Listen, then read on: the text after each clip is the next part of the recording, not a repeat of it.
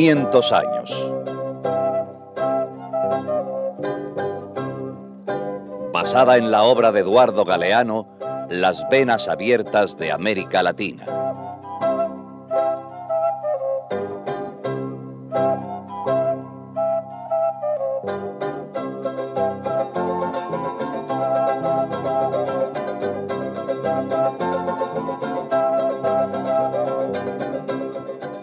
¿Cómo se fabrica una guerra? Pasión y muerte del Paraguay.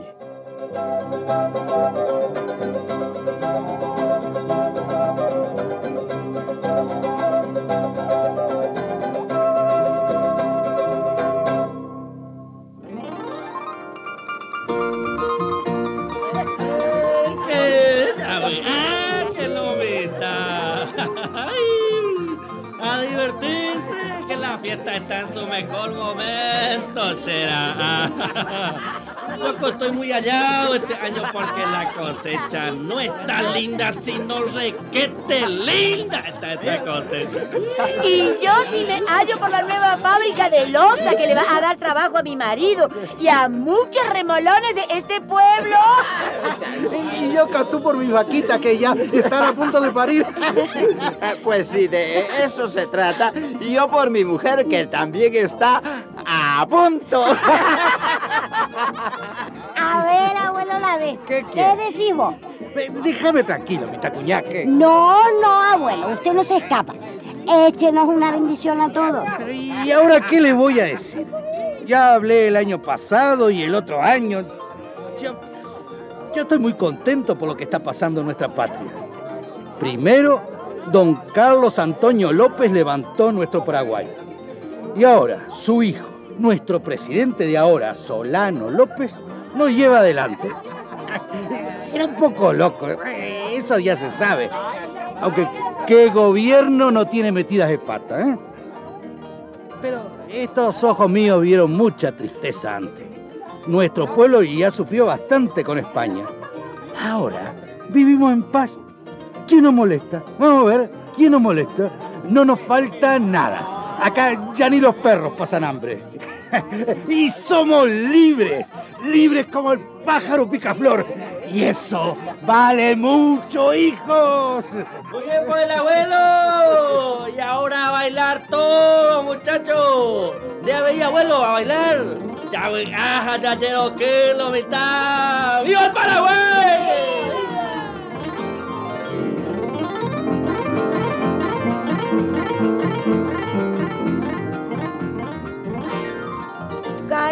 Caramba, caramba, si estaban hablando del Paraguay, sí que viven felices en ese país. Vivían, señora, vivían.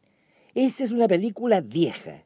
No yo que mentaron a un tal Solano López. No. Que yo sepa, el presidente ahora no se llama así. Sí, sí, sí, sí, sí. Es una película de hace más de 100 años. ¿Y serían verdad esas linduras que dijo el abuelo? Mm, yo creo que el abuelo se quedó corto. En el Paraguay de aquel tiempo no había mendigos en las calles y usted podía dormir con la puerta abierta porque nadie le robaba a nadie. No me Sí, no, no, no, no me miren así. Todos los niños, tudititos los niños sabían leer porque había escuela para todos. ¿Sí? Usted no miraba a un hombre sin trabajo ni a un terrateniente abusando del campesino porque... ¿Por qué dirán ustedes?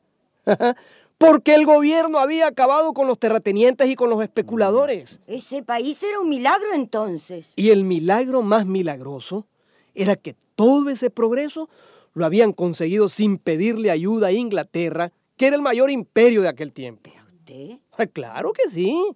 Aunque parezca mentira, en el siglo pasado Paraguay era el país más desarrollado de América Latina. Más que Brasil. Uh, más que Brasil. Y más que Argentina. También, más. ¿Y qué les pasó entonces que se quedaron en la cola? Porque tengo oído que Paraguay hoy día es muy pobre, ¿no? Bueno, usted no me lo va a creer, pero bueno, es una historia increíble. Paraguay predicaba con su ejemplo y la economía paraguaya sonaba como la voz de un profeta. Sí, y los profetas, usted sabe, siempre resultan molestos.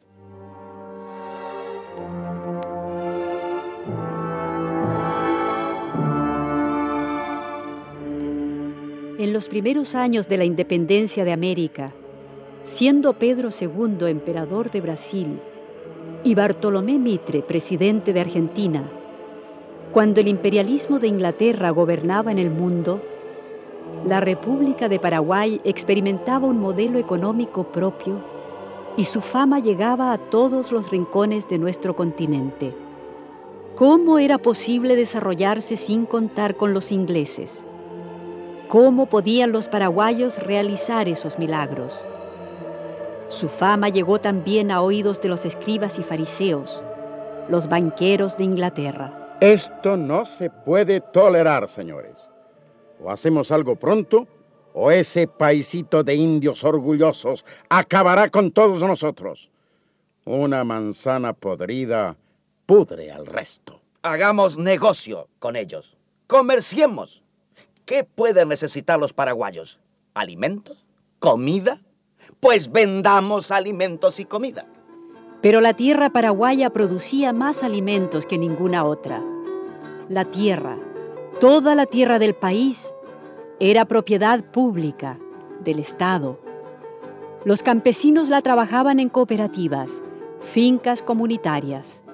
El pueblo guaraní prefería que todo fuera de todos. ¿Qué pueden necesitar esos paraguayos? Vendamos ropa, telas, zapatos. ¿Qué pueden necesitar? ¿Platos, cuchillos, aguardiente? Un ferrocarril.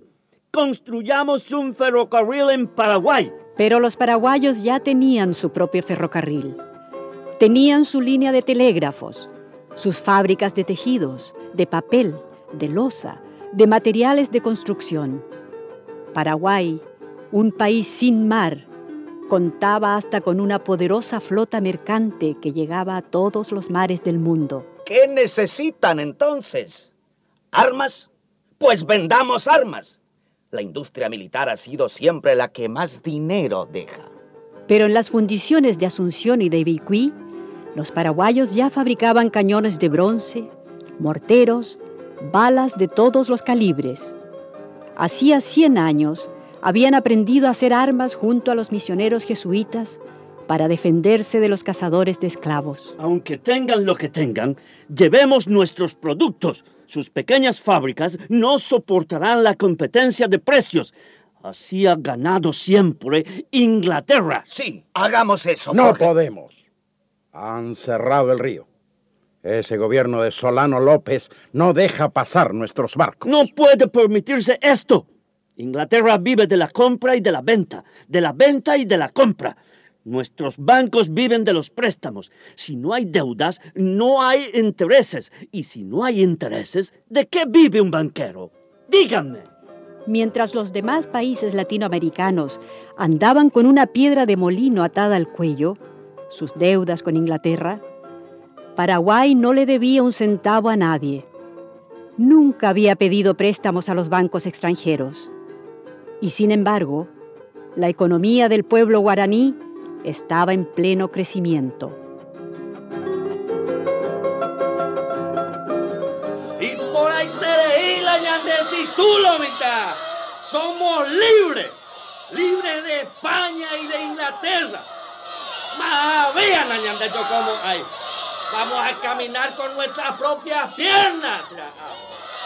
Vaya yo vamos a invadir. Nada vamos a comprar afuera si nosotros mismos sabemos fabricar. Ni que un vea ñande yo pico a ver.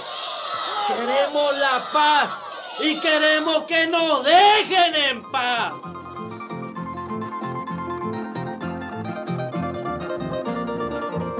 Dejémoslos en paz. Total, con Buenos Aires y Río de Janeiro tenemos puertos suficientes para el libre comercio de nuestros productos. Opino lo mismo. ¿Para qué seguir insistiendo? Es tontos, más que tontos. Ustedes no entienden nada. Aquí no se trata de ganar más dinero. ¿Y de qué se trata, si puede saberse? Del mal ejemplo. Ahí está el peligro. La enfermedad puede contagiarse. No podemos permitir que un país se desarrolle sin nosotros. Los países vecinos pueden ver, comparar, imitar. ¿Y, y entonces? Entonces, conviene que muera un país y no que perdamos el negocio en todos los demás. ¿Y qué podemos hacer? Hacer la guerra. Acabar con ese paisito de indios tercos. Bajo el poder de Inglaterra, Paraguay fue sentenciado a muerte. La intervención militar fue preparada y financiada de principio a fin por el Banco de Londres, la Casa Baring Brothers y la Banca Rothschild. Hacerles la guerra. O mejor, hacer que otros le hagan la guerra. Argentina, Uruguay y Brasil son los vecinos de nuestro orgulloso Paraguay. Muy bien. Si esos tres vecinos se unen, el gobierno de Solano López durará pocos días. En fin, señores, si estamos de acuerdo, avisemos a nuestro embajador en Argentina.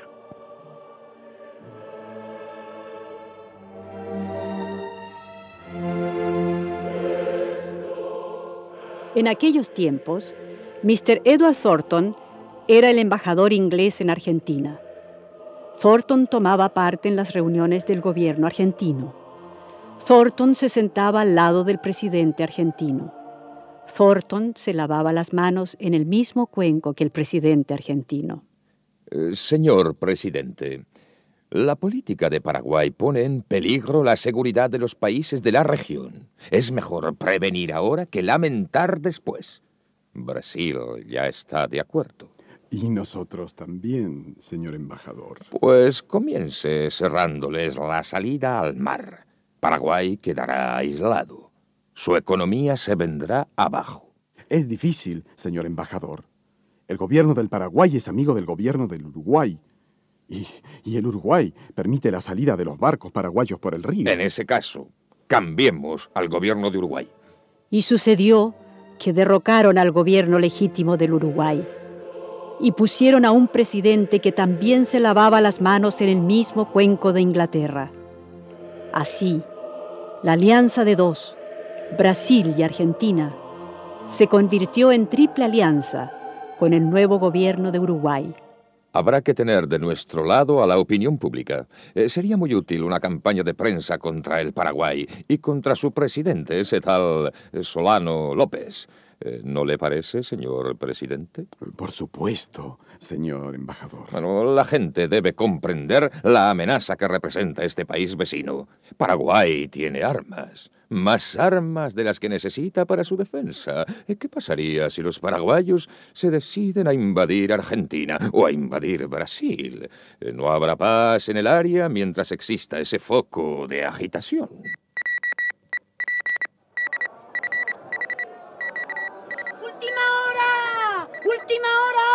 ¡Amenaza en la frontera!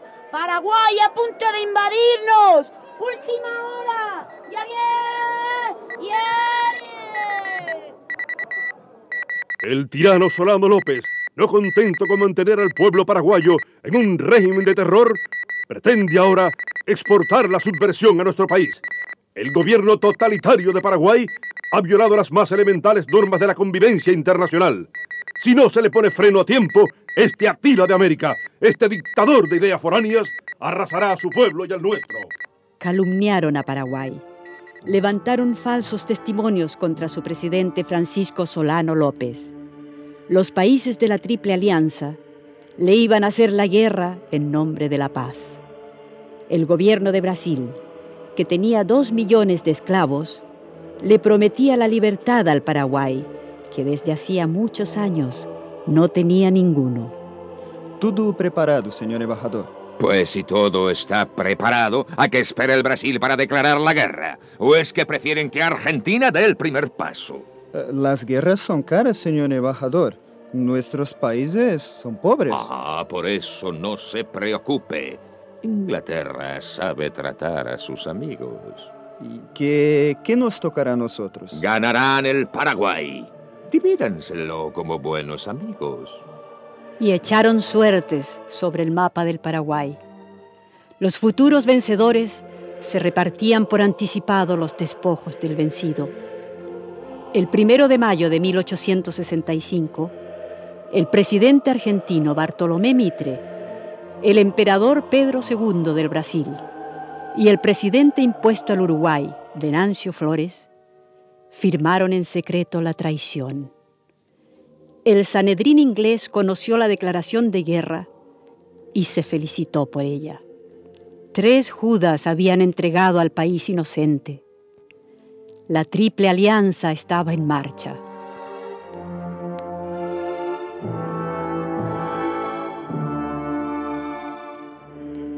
¿Cuánto calcula que durará la guerra, general? Poco, muy poco. En tres meses tomaremos Asunción, la capital. En tres meses habrá acabado todo.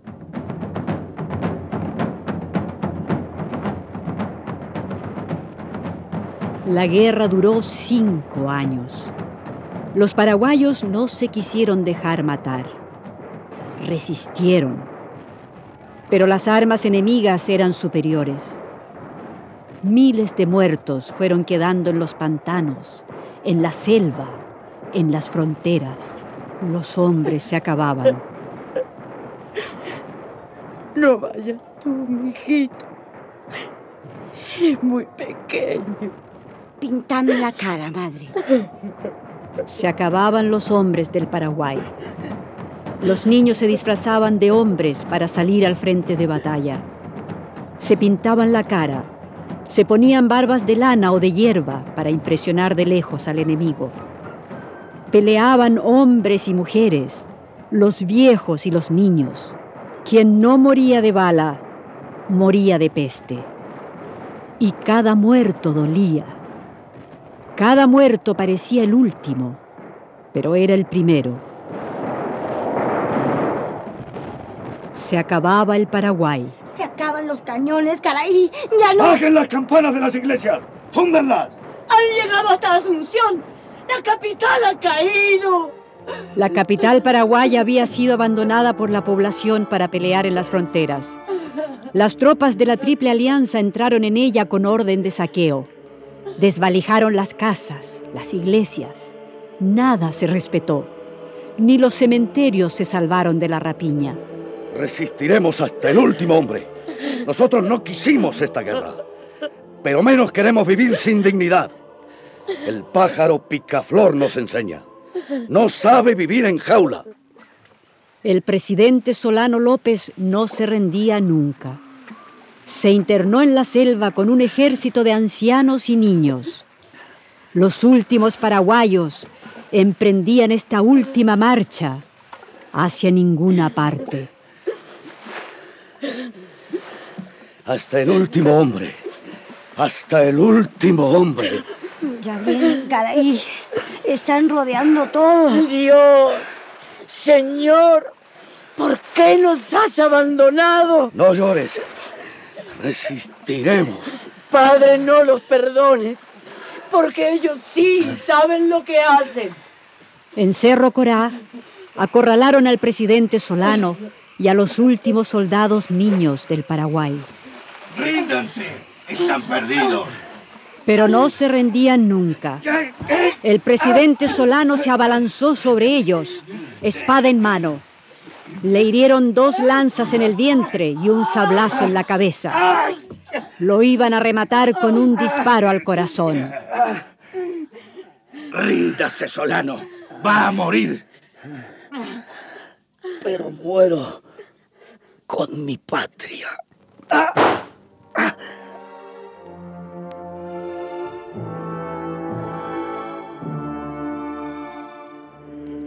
Todo estaba consumado. Paraguay murió ese día con él. Los invasores habían dicho que venían a liberar al pueblo paraguayo. Lo exterminaron. Era el triunfo de la civilización inglesa.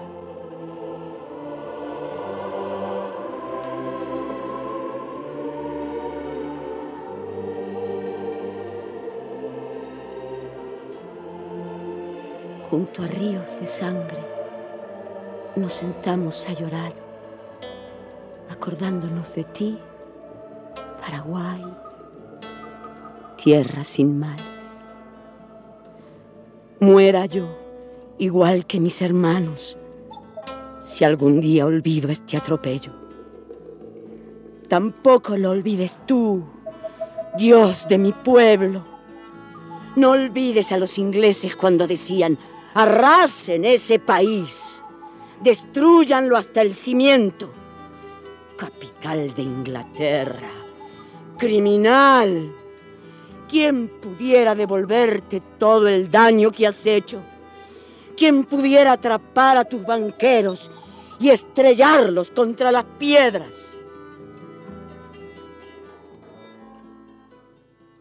enterraron a Paraguay en un sepulcro nuevo, el de la dignidad latinoamericana, y cerraron el país con una gran piedra de silencio.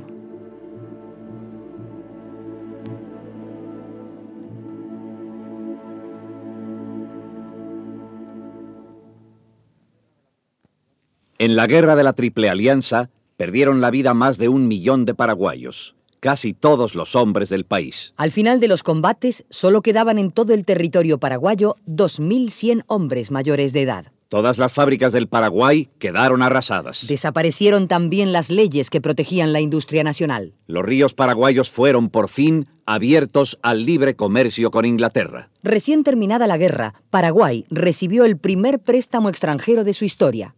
Era un préstamo inglés. El ferrocarril paraguayo fue traspasado a una empresa inglesa para pagar las nuevas deudas. Brasil y Argentina cobraron su recompensa. Se apoderaron de 150.000 kilómetros cuadrados de tierra paraguaya, más de la cuarta parte del país derrotado. Pero Argentina y Brasil, también arruinados, tuvieron que gestionar nuevos préstamos millonarios con la Baring Brothers, la banca Rothschild, los bancos de Londres. Inglaterra fue la única vencedora en la guerra que ella misma fabricó.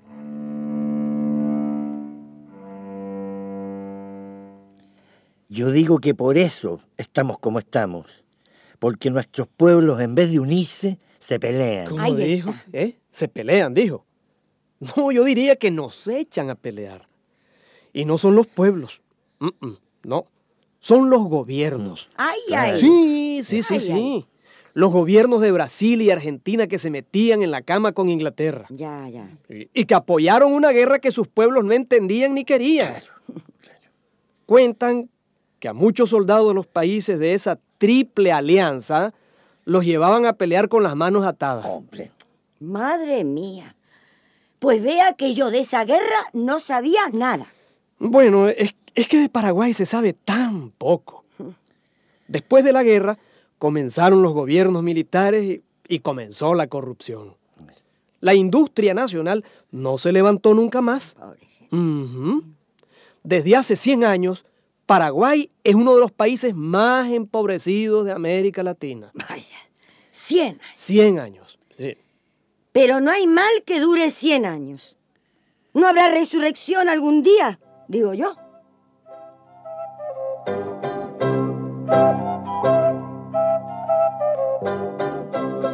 ¡500 años! Y siguen abiertas las venas de América Latina.